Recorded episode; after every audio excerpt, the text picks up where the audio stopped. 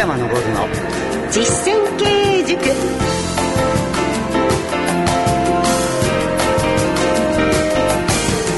ご機嫌いかがですか？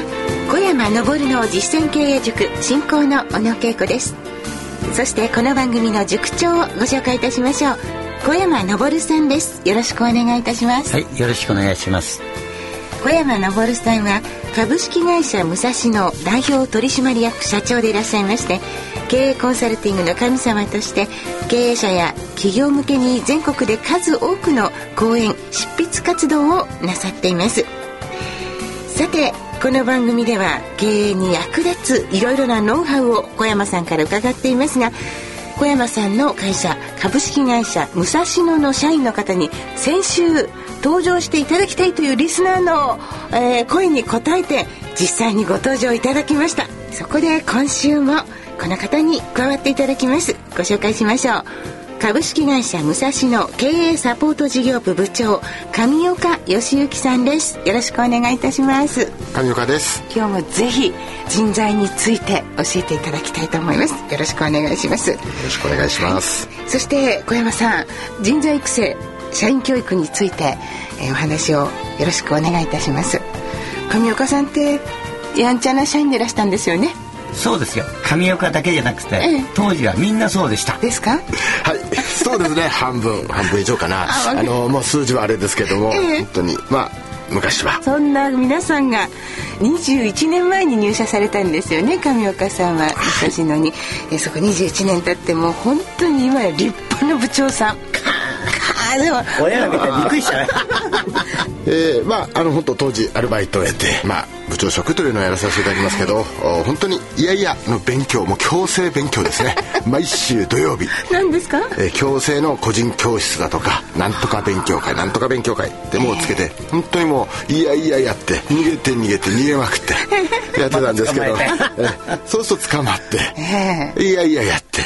なるほど、はい、でももう今現在に至っちゃいましてもういい加減学習効果も出ましたけども本当にあの逃げていた自分であったなというふうに思いました。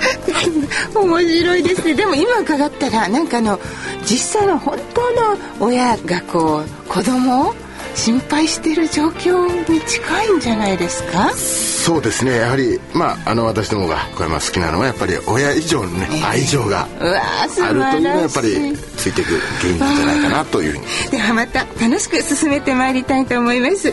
小山昇の実践経営塾。この番組は株式会社武蔵野の提供でお送りします株式会社武蔵野は全国の中小企業が最短距離で業績を伸ばすお手伝いをいたします。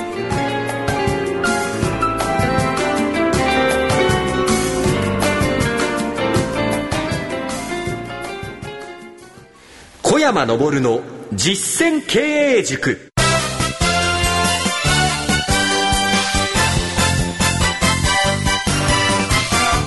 株式会社武蔵野代表取締役社長小山昇さんとお送りしております。小山昇の実践経営塾。経営者をサポートするお話。特に中小企業の経営者の皆様に役に立てていただけるようなお話をお送りしております。特集人材育成社員教育の2回目となります。今日は優秀な営業マンの育て方にちょっと注目してお話を進めてまいりたいと思います。さて早速なんですがあの武蔵野の事業の一つでありますダスキン事業の営業人材についてその育て方を具体的にお話を伺ってよろしいですか？はい。あの、まあ、私どもの、ダスキン事業はありますけれども、とにかくそのセールス、えー、をしていくにあたって、はい、えー、とにかく上司がですね、ええー、現場に一緒についていって、はい、取れるまで何回も何回も部下と一緒に、教育をしてやっていきます。はい、なるほど。では、社内の研修というよりも、現場に一緒に行かれてということですか？そうですね。もう OJT 活動がもうメインになっていきますので、えーはい、とにかく現場で知っていただくというのが、えー、またできるまで一緒に。これはできるまでついてきてくださるんですか？そうですね。上司はそれが、はい、えそれって大変じゃありませんか？えでもやっぱり部下が育たないと上司がもっと大変になっちゃいますから。どういうことですか？が？賞与って同時格好してます？賞与はですね。あの、ボーナスの賞与ですよね。私どもの会社はですね、あの、賞与って言っても小さいよと。感じので、えー、賞与の賞与小さいよという賞与がなってしまうというのがありますので、えー、とにかく実践、要するに、えー、ロールプレイングやビジネスマナーというのを卓上でやりまして、それをその日、また翌日に必ず実践現場に行くと。ああ、そうです、ね、一人でできる人は一人でやりますし、できない人は上司がついてったり。ええー、というような形で。なるほど。はい、で、それを繰り返しなさるんですよね。はい。うわ、すごい。ということは、上司の方は、大変ですもんね。新人の方について現場にできるまで行かなきゃならない。でもそれは小さい商用にならないように、正しい方の商用になるために頑張ってらっしゃる。そうしないとやらないんですよ。いやいや、さっきね、小野さん言ってるようにね、えー、上司大変ですねって。当たり前でしょう。えー、だって、ね、そういうことをできる人を上司にしといて、やらないんでしたら開いていいじゃないですか。ああ、そうだ。できるからこそ上司だということですね。ということは上岡さんも随分現場についていかれたんですね。そうですね。やらさせていただきました。そして先ほどロールプレイングとかビジネスマナーは、あの、いわゆる座学といいますか、机の上で勉強されるっておっしゃいましたけど、これは全部社内でなさるんですか？外部の講師とか呼んでらっしゃるんですか？全部ですね、えええー、現場で自分が体験して成果を上げてる人を講師にしてるんです。ああ、もうそのものを知ってる方ですね。はい、では外部講師に教わるんではなく、もうその内部で全てカリキュラム組むのから指導するのまで、うん、それはなぜかというと、えー、外部講師の人が優秀だから、はい、武蔵野の出来の悪い人に 教えられない。ここがダメなんですよ。あまりにも低くすぎて。いやいや、そんなことないですよ。いや、本当です。それは、それは本当です。それとあともう一つは、変なプライドが高い社員が多かったもんですから、何回も同じことを聞く。やはり外部の講師だと聞きづらい。なるほど、ね、そういういろいろな部分。そうですね。やっぱり内部でそうやって実践できるって一番理想的ですね。で、そうやって社員教育をして、まあ、社員が成長していくと、やはり企業も成長するのではないかなと、まあ、あの一般的に思うんですが、実際にこれは正しいですか？はい。社員教育をしすぎてですね、ええ、倒産したって会社ってね、ないんですよ。多くの会社がね、社員教育をしないで倒産していくんですから。はい。それから、先ほどあの、やっぱりその幹部になる方が指導者になるって、小山さんおっしゃってましたけど。あ、違う違う違う、それ違う。違うんですか、うん、人がいないから仕方がなくて神岡にて。こうやって。いや、本当なんだよ。冗談。いや、もう冗談じゃないんだよ。優秀なやついないから、だからやらしてみたけどダメだったから、鋼鉄。ああ、な、鋼鉄ってあるんですか？ありますよ、もう。ええー、幹部社員で鋼鉄されたことない人は、いないじゃないですか？え、え、上岡さんも、ありますね。はい。はい。それは何か基準があって？もう成績悪かっただけです。厳しいです。でも、あの、一回更迭された方がまたね、本当にあの、素晴らしい成績上げられたり復活されるって、そういう環境の会社も少ないですよね。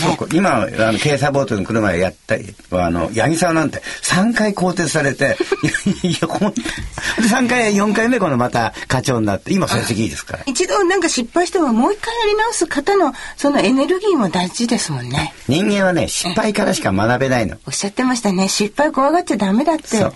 もう、神岡ね、怖いって顔じゃないですよ。昔本当に言って課長にするかどうかっていう。ああ、そうなんですか。なんで課長になれたかわかります？どうしてですか？それはですね、私が環境整備点検ね、見の日に、そこで働いてるでパートナーに聞いたんです。ええ。どうですか、神岡はって。いや、えー、よく面倒見てくれてって、その一言があったから課長になってるんですから。能力がなかったかじゃないんですから。でもね、そのパートさんがおっしゃったことは、やっぱり実際日頃やってらっしゃるからですよね、上岡さん。はい、あのー、そうだと思います。女性の人はね、シビアですから。ああ、かもしれませんね、はい。なるほど。そのあたりも小山さん、また一つポイントですね。はい、周りの方に聞いてみる。女性の意見も結構参考になりますね。わかりました。あと一つよろしいでしょうか。営業社員の方の、やはり評価をしていかなければいけないと思うんですが、その評価方法を教えていただけますか？はい。